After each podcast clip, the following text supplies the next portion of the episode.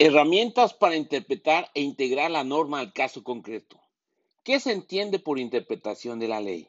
Por interpretación se entiende normalmente la indagación y esclarecimiento de la norma jurídica que, tomando como punto de partida el texto de la norma, busca el pensamiento contenido en él o bien el sentido que le marque la finalidad perseguida por ella. En un caso concreto, interpretamos las diferentes posturas de las partes respecto a la aplicación de la norma. Ahora bien, por lo que se refiere a la norma, entendida como derecho, se encuentra conformada por reglas y principios. Reglas. Las reglas definen pautas de conducta. Los principios son valores que reconocemos. Reglas. Las reglas definen pautas de conducta. Es decir, ya en la misma norma se establece la forma precisa en que debe actuar el gobernado sin que se dé margen a la discrecionalidad. Verbigracia deberá presentar el recurso en los cinco días siguientes a la notificación de la resolución reclamada. Principios son valores que reconocemos que hemos pactado respetar como miembros de un sistema constitucional y democrático, tales como igualdad, fraternidad, dignidad, libertad, seguridad, propiedad. Véase que aquí no se establece en forma precisa qué debe hacer el gobernado para actualizar o satisfacer ese valor pero existe un principio que, debidamente interpretado, ha de respetarse. Interpretación reglada y no reglada. Se habla de interpretación reglada cuando los criterios interpretativos se encuentran establecidos en la ley o en su exposición de motivos, sin dejar margen al juzgador para optar por una directiva de interpretación o hermenéutica. Se habla de interpretación no reglada cuando el ordenamiento aplicable no señala ninguna regla hermenéutica, de modo que el juzgador goza de libertad para seleccionar la directiva de interpretación, con la condición, claro está, que la misma no sea incompatible con el sistema normativo. A la hora de interpretar en la práctica, el juzgador debe inclinarse en primer término por la interpretación reglada, que, como más adelante veremos, se encontrará siempre en la ley o en su exposición de motivos, mediante las directivas de interpretación literal lógica y sistemática, literal, lógica y sistemática. Solo cuando este camino no sea suficiente, acudirá a la interpretación no reglada. Solo cuando este camino, interpretación literal, lógica y sistemática, eh, no sea suficiente, acudirá a la interpretación no reglada, que como más adelante veremos, requerirá, además del texto de la ley, otros elementos ajenos que la hagan comprensiva, siguiendo las directivas de interpretación axiológica, histórica, progresiva, jurisprudencia de intereses. En no reglada eh, se siguen las directivas de interpretación axiológica, histórica, progresiva, jurisprudencia de intereses. Cuando aún esto sea insuficiente, deberá acudir a la integración de la norma jurídica. Cuando aún esto sea insuficiente, deberá acudir a la integración de la norma jurídica. Directivas de interpretación. Elemento literal gramatical o filológico. Se produce cuando el intérprete ha de tratar de conocer el significado verbal de las palabras según su natural conexión y las reglas gramaticales. Interpretación semántica o filológica. La semántica es el estudio de los significados de las palabras. La semántica es el estudio de los significados de las palabras.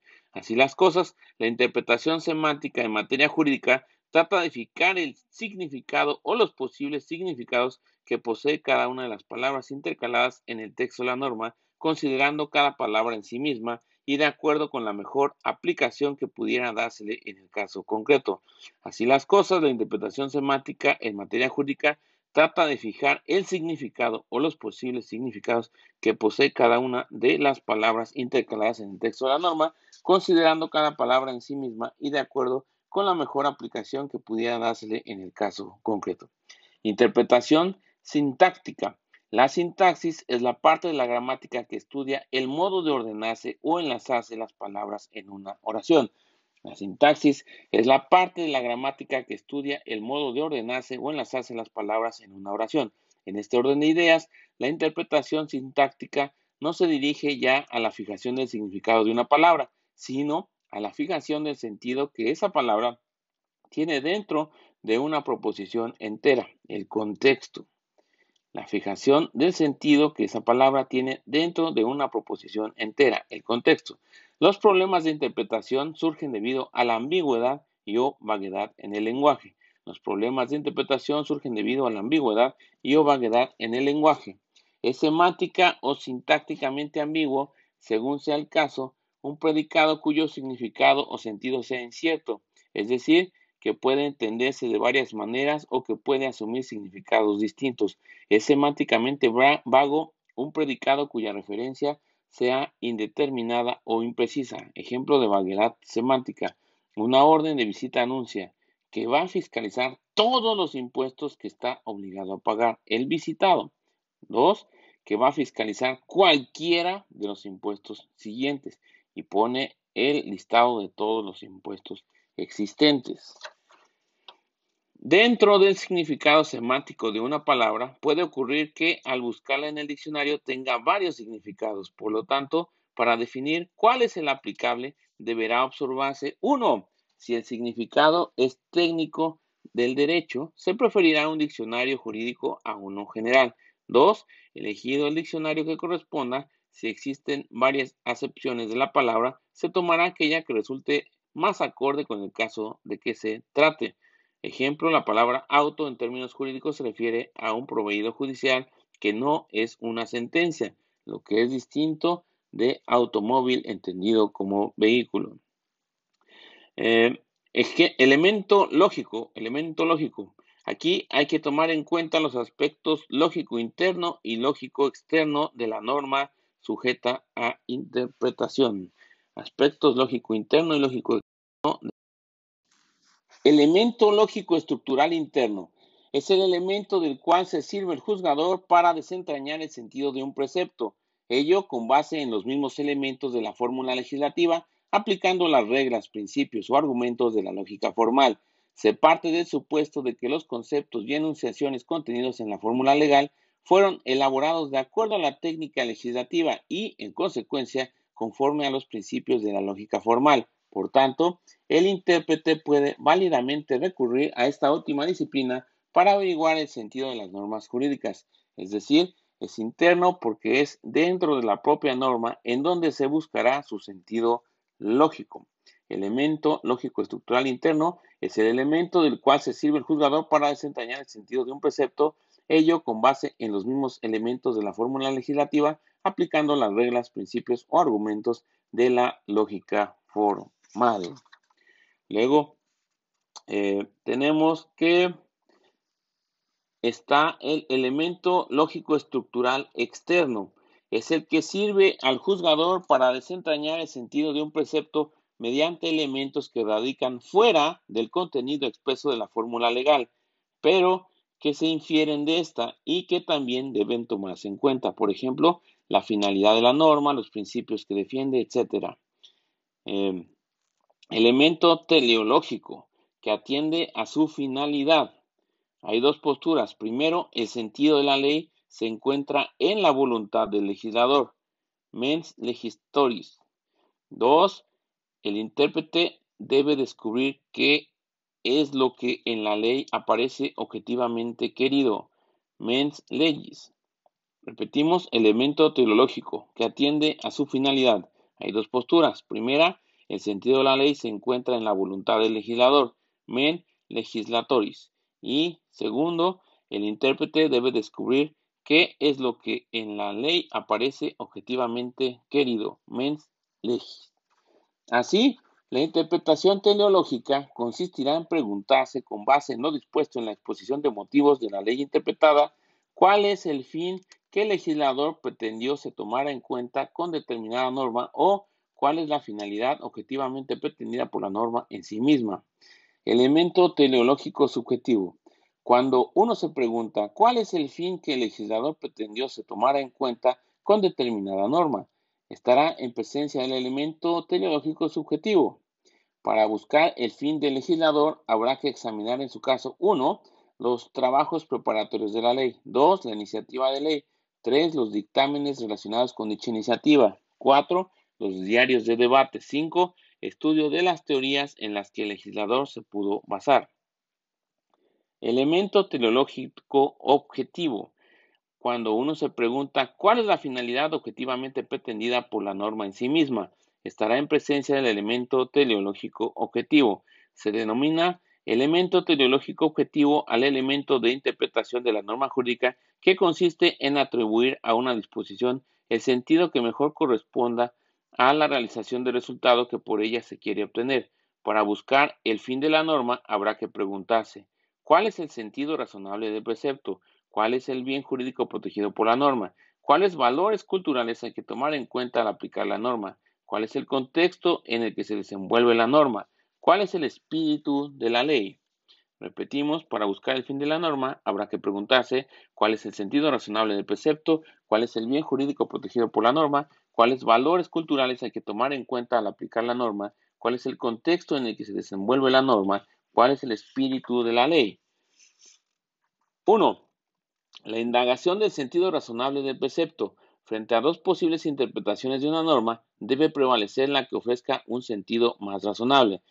Frente a dos posibles interpretaciones de una norma, debe prevalecer la que ofrezca un sentido más razonable y eso es la indagación del sentido razonable del precepto. 2. Indagación del bien jurídico protegido por la norma.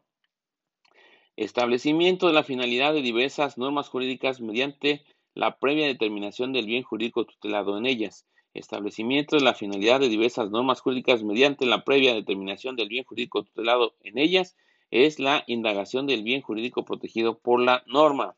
3. Apreciación de valores culturales. Para descubrir la finalidad de la norma se toman en cuenta los criterios de carácter cultural predominantes en el medio social en el que se verificó el hecho que deba subsumirse en la norma jurídica de que se trate. Para descubrir la finalidad de la norma se toman en cuenta los criterios de carácter cultural predominantes en el medio social en el que se verificó el hecho que deba subsumirse en la norma jurídica de que se trate y eso es la apreciación de valores culturales. ¿Por qué es tan importante, por ejemplo, tomar en cuenta las costumbres de determinado grupo indígena cuando uno de ellos es procesado? ¿Por qué han de tomarse en cuenta los usos comerciales en cierta convención mercantil? ¿Por qué ha de juzgarse con equidad de género para resolver cierta problemática familiar o laboral? ¿Por qué ha de tomarse en cuenta ciertas características de los grupos de distinta orientación sexual? Pues Pueden tomarse en cuenta tales factores para darles una interpretación correcta y eficaz a las normas y a los valores que se intentan hacer prevalecer en un Estado de Derecho. Elemento sistemático. La interpretación sistemática parte de la premisa de que el derecho constituye un sistema, pirámide normativa, de manera que la norma debe ser comprendida teniendo en cuenta su función dentro del mismo, es decir, la norma que ha de interpretarse trata de entenderse en relación con el conjunto del ordenamiento jurídico. Para hacer una interpretación sistemática deben seguirse los siguientes pasos. Integración a través del precepto constitucional. Si una norma sometida a la interpretación del órgano jurisdiccional tiene un antecedente preciso en una norma constitucional, se tomará en cuenta este para darle el alcance correcto a la citada norma. Es lo que se conoce como una interpretación conforme a la Constitución. Integración en función de la división formal del ordenamiento. Aquí, la interpretación obliga a determinar la institución jurídica a la que pertenecen los hechos planteados o el derecho subjetivo a interpretación. Eh, luego tenemos integración de la institución por inducción. Aquí se parte de considerar la fuente de que se, en que se funda la solución de un problema jurídico en función de las distintas normas que la integran o que están relacionadas con ella. Integración de la institución por inducción. Aquí se parte de considerar la fuente en que se funda la solución a un problema jurídico en función de las distintas normas que la integran o que están relacionadas con ellas. Ejemplo, el caso de identificación del contrato eh, de cesión de derechos para otorgar el servicio público de pasajeros y de usufructo del bien inmueble, donde no se sabe si es administrativo, mercantil o civil. Por inducción llegamos a saber que es mercantil, pero para llegar a ello tomamos como fuente el propio contrato y vimos que para llegar a una conclusión se tiene que observar las instituciones de derecho civil, usufructo y subrogación, las de derecho administrativo, concesión del servicio público de transporte y las mercantiles, la finalidad del servicio y el hecho de que los contratantes básicamente realizan una actividad lucrativa. Elemento histórico. La interpretación histórica. La interpretación histórica es aquella que se verifica tomando en consideración los antecedentes, históricos de la institución aplicada que precedió a la formación de la ley, siendo tales antecedentes remotos o inmediatos. La interpretación progresiva o histórica evolutiva consiste en el, análisis de la ley a través del progreso que van teniendo sus instituciones, tomando en consideración el espíritu que en la actualidad se les otorga las nuevas exigencias sociales y económicas, los nuevos criterios de valoración. Este análisis puede ser próximo o remoto. En el próximo se analizan los trabajos preparatorios de la ley, en tanto que en los antecedentes remotos se remonta uno hasta el origen de las instituciones. Eh, ejemplo, cuando se utilizan los antecedentes históricos remotos para dar solución a un caso. La interpretación axiológica. Este método consiste en buscar los valores que pretende realizar la ley. Interpretación axiológica. Este método consiste en buscar los valores que pretende realizar la ley. Aquí se verifica la interpretación a la luz de aquellos intereses que han sido contemplados o tenidos en cuenta por el legislador. Por ejemplo, el aumento de la penalidad o la multa en cierto delito. ¿Qué interés persigue el legislador? que ese delito se controle o disminuya mediante una sanción más ejemplar, el interés permea en lo establecido en la norma. Otro ejemplo, cuando debido a desastres climáticos se hacen ciertas exenciones fiscales de la norma que los establece, se advierte el interés del Estado de favorecer el restablecimiento del contribuyente y evitar su ruina, sin tales intereses en consecuencia los que justifican la interpretación de la norma. Son tales intereses en consecuencia los que justifican la interpretación de la norma. La integración de la norma. Para poder comprender de qué manera podemos integrar una norma, debemos entender el significado del vocablo integración, que significa acción o efecto de integrar, el cual se da cuando los tribunales dictan su sentencia resolviendo las cuestiones litigiosas mediante la creación de una o varias normas jurídicas individualizadas mediante la creación de una o varias normas jurídicas individualizadas ante la ausencia de preceptos que regulen el caso sometido a su consideración, lo anterior en estricto apego al principio de la plenitud hermenéutica del orden jurídico, según el cual el juez no tiene la facultad de dejar de resolver una controversia. Principio de plenitud hermética del orden jurídico según el cual el juez no tiene la facultad de dejar de resolver una controversia. Entonces repetimos la integración de la norma. Para poder comprender de qué manera podemos integrar una norma, debemos entender el significado del vocablo integración, que significa acción o efecto de integrar, el cual se da cuando los tribunales dictan sus sentencias resolviendo la cuestión litigiosa mediante la creación de una o varias normas jurídicas individualizadas ante la ausencia de preceptos que regulen el caso sometido a su consideración, lo anterior en estricto apego al principio de la plenitud hermética del orden jurídico, según el cual el juez no tiene la facultad de dejar de resolver una controversia. Los métodos de integración más frecuentes son argumento a contrario, empleo de razonamientos analógicos, aplicación de los principios generales del derecho. Repetimos, los métodos de integración más frecuentes son argumento a contrario, empleo de razonamientos analógicos, aplicación de los principios generales del derecho. El argumento a contrario. Cuando un texto legal encierra una solución restrictiva en relación con el caso a que se refiere, puede inferirse que los no comprendidos en ella deben ser objeto de una solución contraria. Por ejemplo, el artículo 107, fracción quinta de la ley de amparo dispone, artículo 107, el amparo indirecto procede contra actos en juicio cuyos efectos sean de imposible reparación.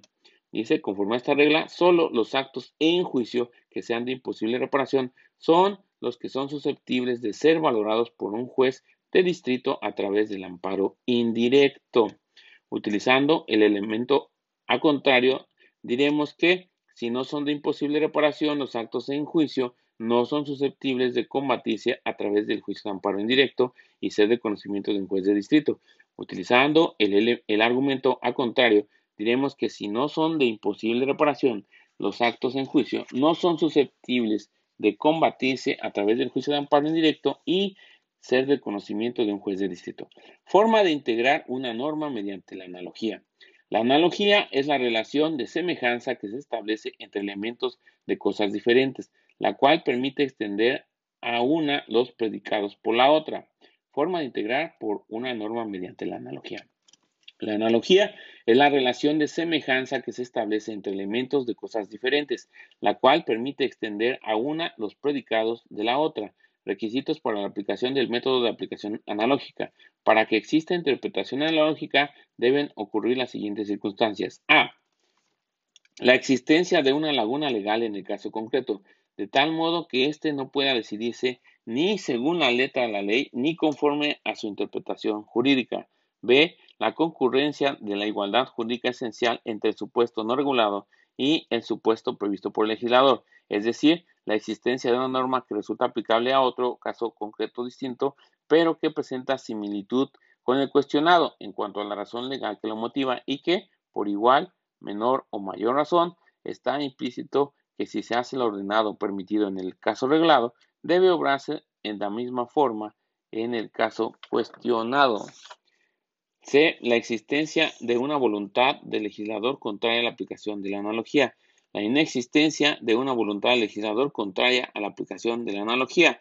García Maínez apunta que los argumentos a pari, igual razón, a mayore ad minus, mayor razón, y ad minore ad maius, con menos razón, constituyen en su conjunto y combinación lo que se llama razonamiento de analogía. Se basan en la idea de que todos aquellos casos en que existe una misma razón jurídica, la disposición debe ser la misma. Ejemplo, está prohibido a un administrador dar bienes en comodato sin el consentimiento del dueño.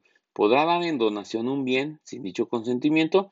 La aplicación analógica aquí sería si no puede dar en préstamo un bien porque ello impediría una ganancia al dueño, con menos razón puede regalarlo. Ejemplo 2.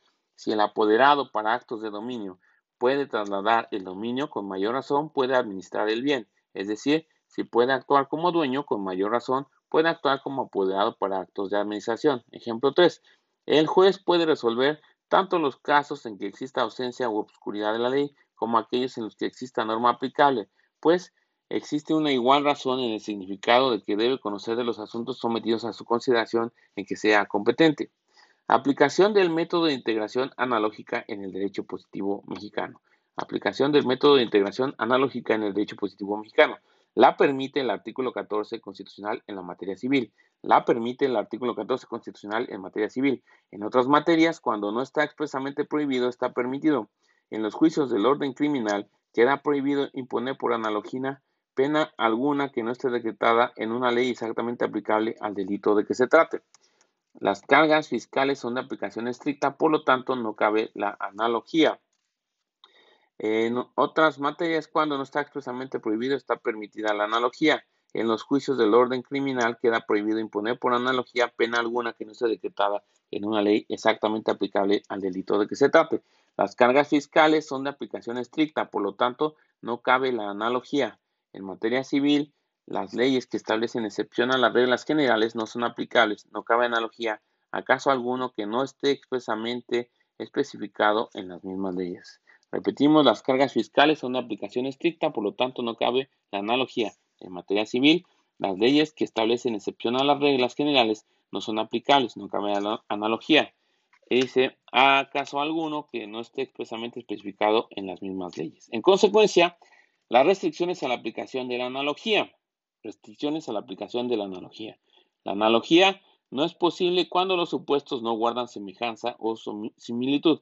La analogía no es posible cuando los supuestos no guardan semejanza o similitud.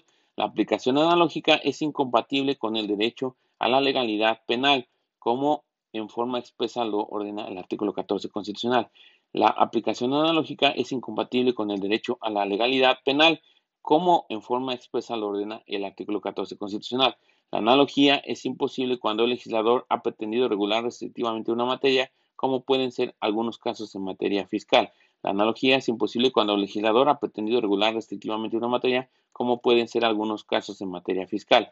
La analogía no es utilizable para restringir derechos. La analogía no es utilizable para restringir derechos. Repetimos, la analogía no es utilizable para restringir derechos.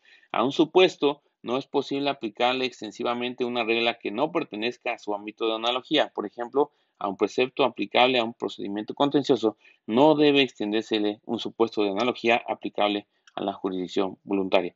A un supuesto no es posible aplicarse extensivamente una regla que no pertenezca a su ámbito de analogía, por ejemplo, a un precepto aplicable a un procedimiento contencioso, no debe extendérsele un supuesto de analogía aplicable a la jurisdicción voluntaria. El método de integración mediante los principios generales del derecho. Los principios generales del derecho son la manifestación auténtica de las aspiraciones de justicia de una comunidad. Los principios generales del derecho son la manifestación auténtica de las aspiraciones de justicia de una comunidad. Se trata de verdades jurídicas notorias e indiscutibles de carácter general que dan la solución a un problema jurídico que el mismo legislador hubiera dado si le tocara crear la ley. Se trata de verdades jurídicas notorias e indiscutibles de carácter general que dan la solución a un problema jurídico que el mismo legislador hubiera dado si sí le tocara crear la ley. Como ejemplo de ellos tenemos a la equidad, a que la justicia no debe ser venganza, etc. Ejemplo de ellos, la equidad, que la justicia no debe ser venganza, etc. Y eso fue todo por ahora. Se despide tu amigo Nomo.